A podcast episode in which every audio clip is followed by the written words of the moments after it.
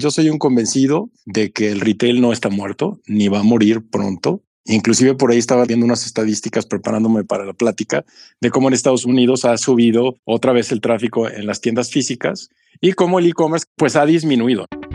Amazing Retail es el espacio creado por Getin, la plataforma líder en retail analytics en México y Latinoamérica. Si quieres posicionarte por encima de tu competencia, toma tus decisiones estratégicas con los benchmarks personalizados de Getin. Monitoreamos más de 3.000 puntos de venta en México en diversos sectores del retail. Abre tu siguiente sucursal en las zonas que ya frecuentan tus clientes potenciales. Para más información, contáctanos. Escríbenos a contacto.getin.mx. No desperdicies las ganancias de tus tiendas y capitaliza su rendimiento. Bienvenidos a un episodio más de Amazing Retail Podcast. Para el episodio de hoy tenemos un invitado que ha sido de los pioneros en México para abrir brecha en la transformación de tecnología en el retail. Antes de presentarlo, no se olviden de seguirnos en Spotify o su plataforma de streaming preferida y compartir el episodio en redes sociales. Recuerden taguearnos y usar siempre el hashtag Amazing Retail Podcast para continuar con la conversación. Vamos a escuchar la semblanza de nuestro invitado y regresamos. Hoy en Amazing Retail Podcast recibimos a Víctor Mendivil, director general de Fotón México, una empresa de consultoría digital de la India que está iniciando operaciones en México. En su carrera, que abarca más de 30 años, Víctor ha adquirido una amplia experiencia en los sectores de retail, manufactura y bancario. Ha trabajado en empresas globales como Best Buy, Fresh Express en Estados Unidos y grandes empresas en México como Liverpool, Banca Promex y Bardal. Antes de unirse a Fotón, fue CEO y CSCO de Devlin, el retailer óptico más grande de México con más de 900 tiendas en todo el país.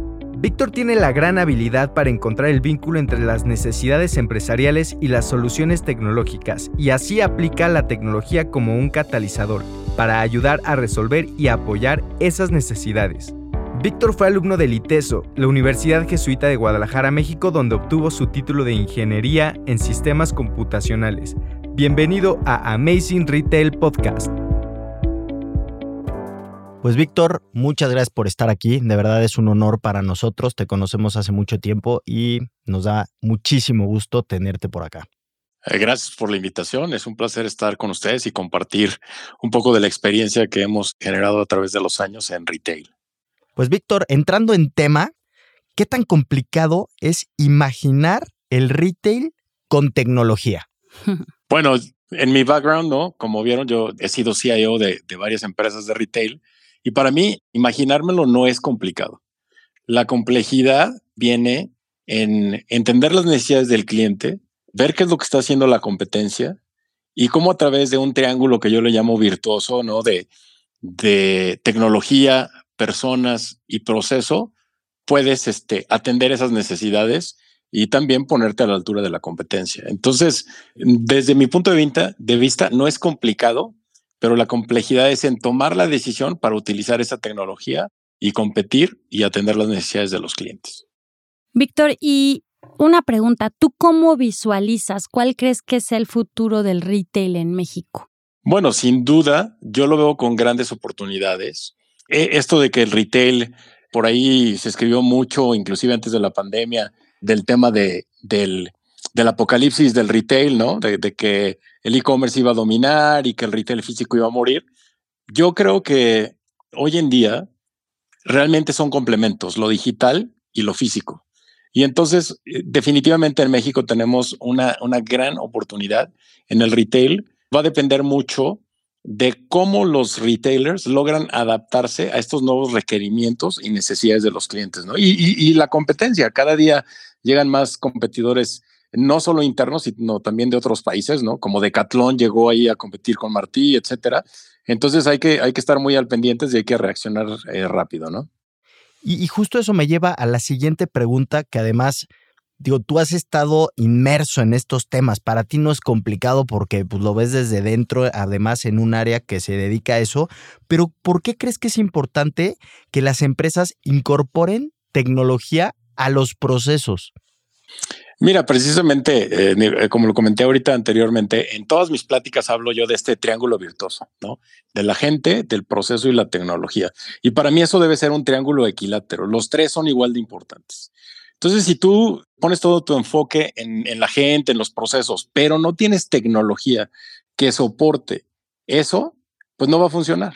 De igual manera, puedes hacer la inversión más cara en tecnología, traer a, gente que te mapee perfectamente todos tus procesos. Pero si la gente no realmente toma y adquiere ese cambio, no va a funcionar. Entonces, es, muy importante hoy en día porque los cambios tecnológicos que hemos visto en los últimos años, ni siquiera en, en, la última década, ¿no? En los últimos años, son una velocidad vertiginosa y precisamente están tratando de apoyar esas necesidades de los usuarios. Y si tenemos un competidor que lo hace mejor y más ágil en ese sentido, bueno, pues va a ser, va a ser complicado que esas empresas de retail puedan competir, ¿no? Víctor, y un poquito tomando el punto de los procesos que estábamos platicando, ¿qué se debe de hacer o qué puedes recomendar para tener un control operativo óptimo en las tiendas? Mira, yo soy un convencido, a, pesar de que estoy en, o siempre he estado en un área de tecnología, que la gente es lo más importante. Entonces, eh, debes de tener un, gran equipo de supervisión, tanto en la tienda física como en tu estructura de operaciones.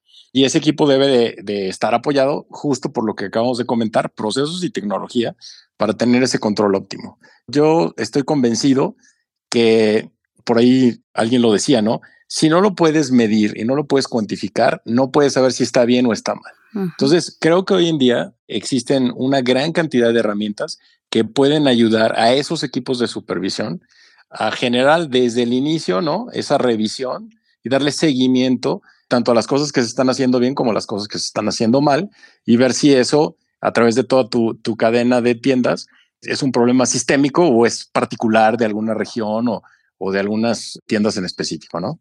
Correcto. Y justo ahorita que estás hablando de monitorear para la operación, ¿qué es lo que consideras o cuál es el indicador primordial que crees que se debe de, justamente monitorear? O por lo menos con cuál debemos empezar.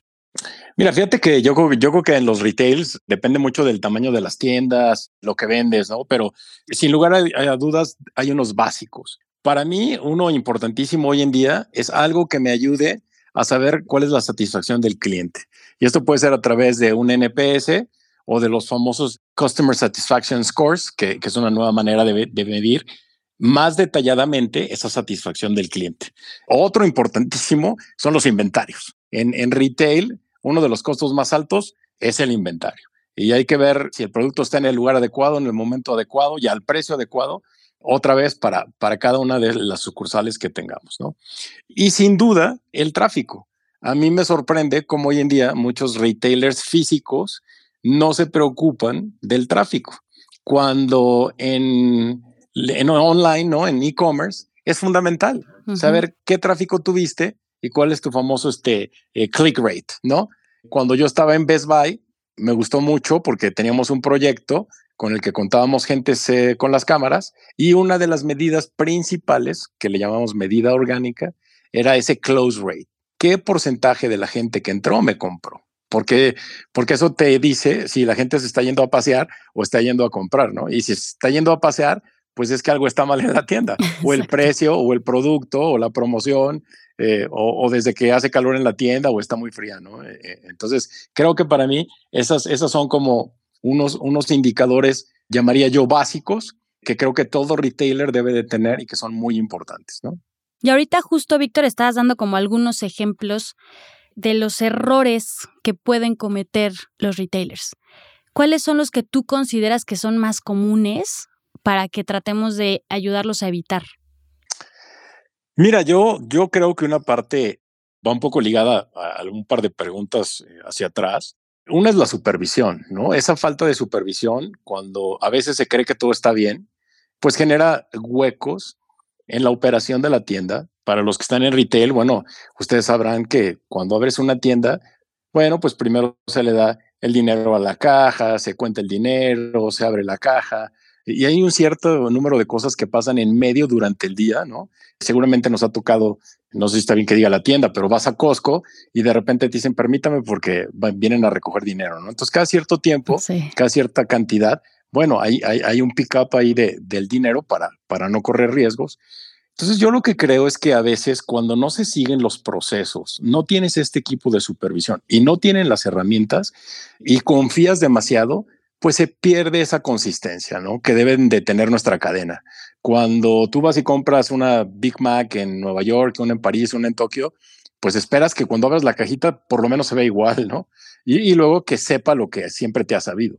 Y yo creo que para lograr ese nivel de consistencia es muy importante tener estos procesos, tener estos equipos de gente y herramientas tecnológicas que te ayudan. Y creo que cuando descuidamos eso, cuando confiamos demasiado en el equipo y no existe esa supervisión, entonces se pueden dar errores de proceso, errores eh, en cuanto al inventario, el acomodo de los productos, el acomodo de la información de la siguiente promoción, todas esas cosas que, definitivamente van ligadas a proceso, personas y, hoy en día tecnología. Sí, y, eso justo me lleva a futurear un poco y me gustaría mucho saber qué piensas tú en el tema de que, ¿cuál crees que son las tendencias? Y hablaste de tecnología, de que se deben de complementar, ¿no? El mundo digital y el mundo físico, pero ¿qué tendencias deben de seguir las tiendas físicas para seguir creciendo? al final de cuentas en este tema de tecnología? O sea, ¿hacia dónde crees que vaya todo esto de la tecnología en las tiendas físicas? Mira, sin, sin lugar a duda, el avance tecnológico que tenemos hoy tan acelerado trae muchas opciones.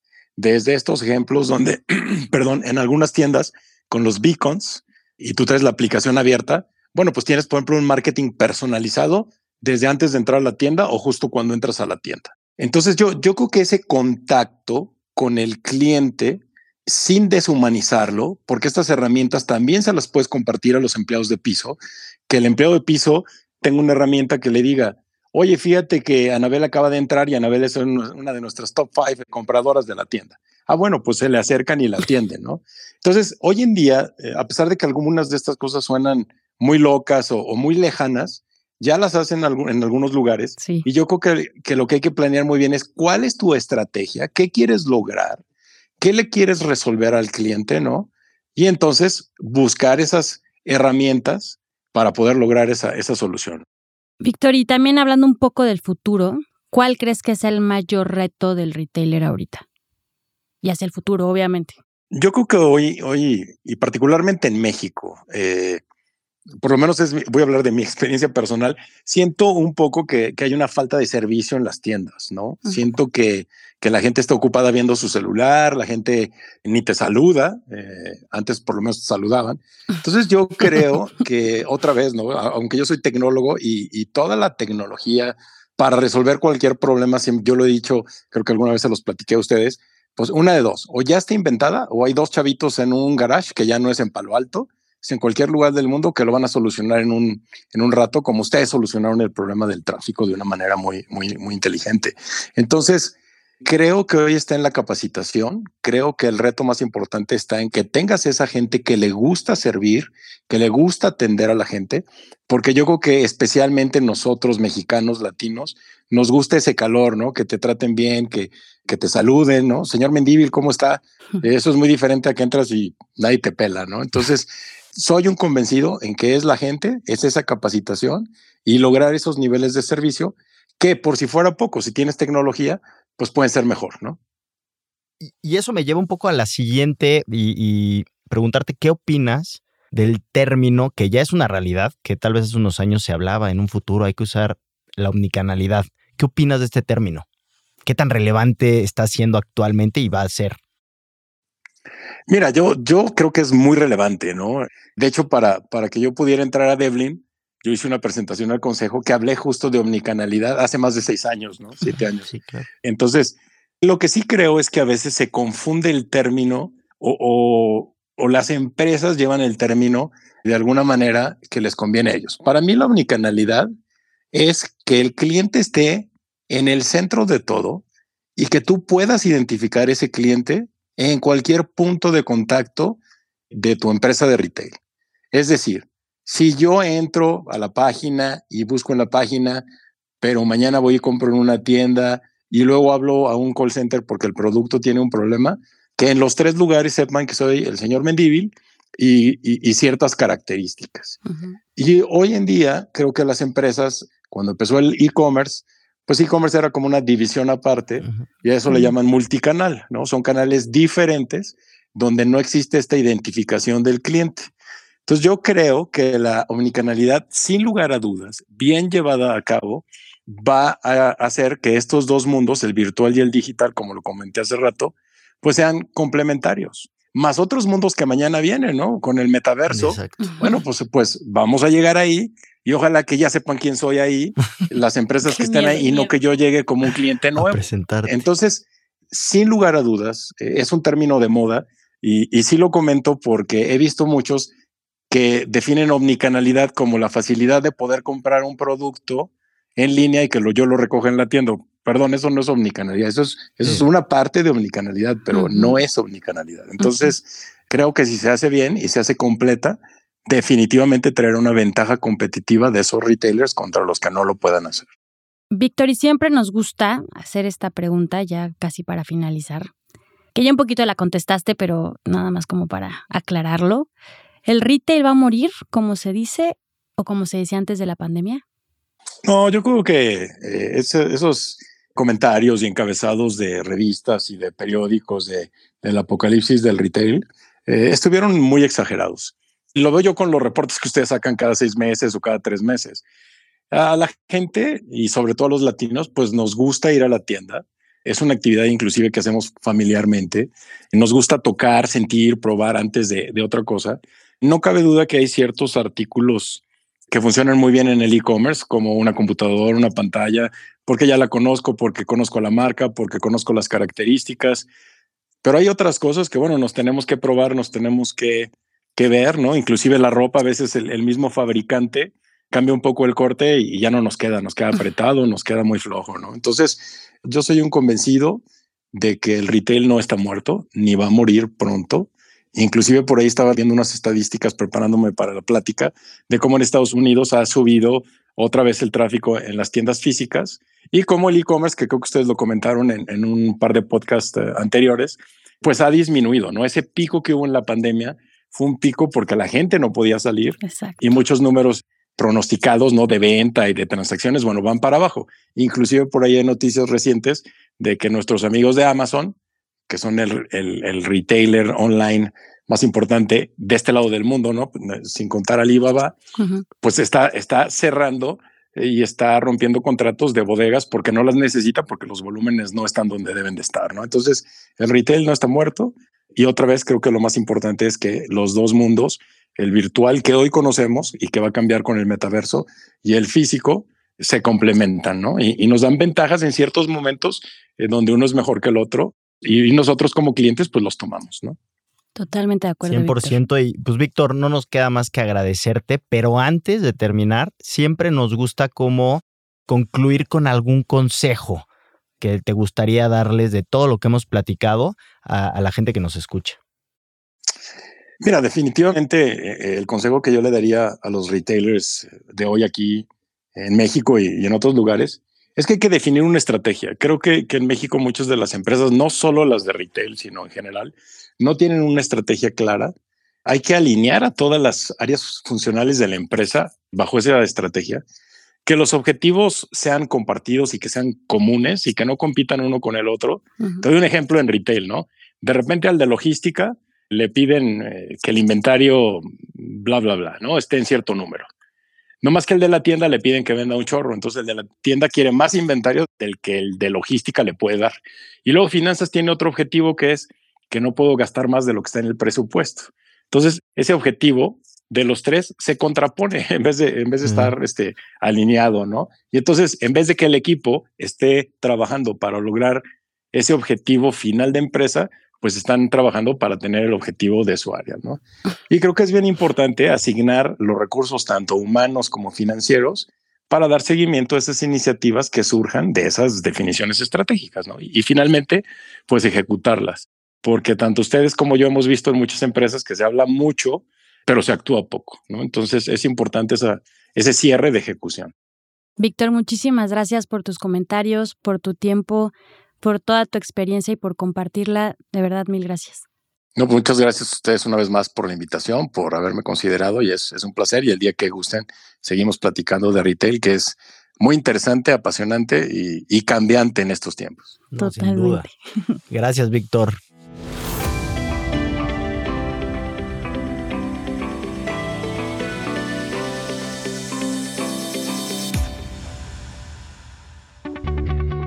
Muchas gracias por escuchar el episodio de hoy. Recuerden seguirnos en nuestras redes sociales arroba getting-mx y en nuestra página de internet getting.mx, en donde pueden consultar también todos nuestros episodios y más artículos que los ayuden a mejorar sus tiendas. Recuerden escribirnos y mandarnos todas sus preguntas con el hashtag Amazing Retail Podcast en cualquiera de nuestras redes. Los esperamos el siguiente martes en punto de las 6 con un nuevo episodio de Amazing Retail Podcast. Bye bye.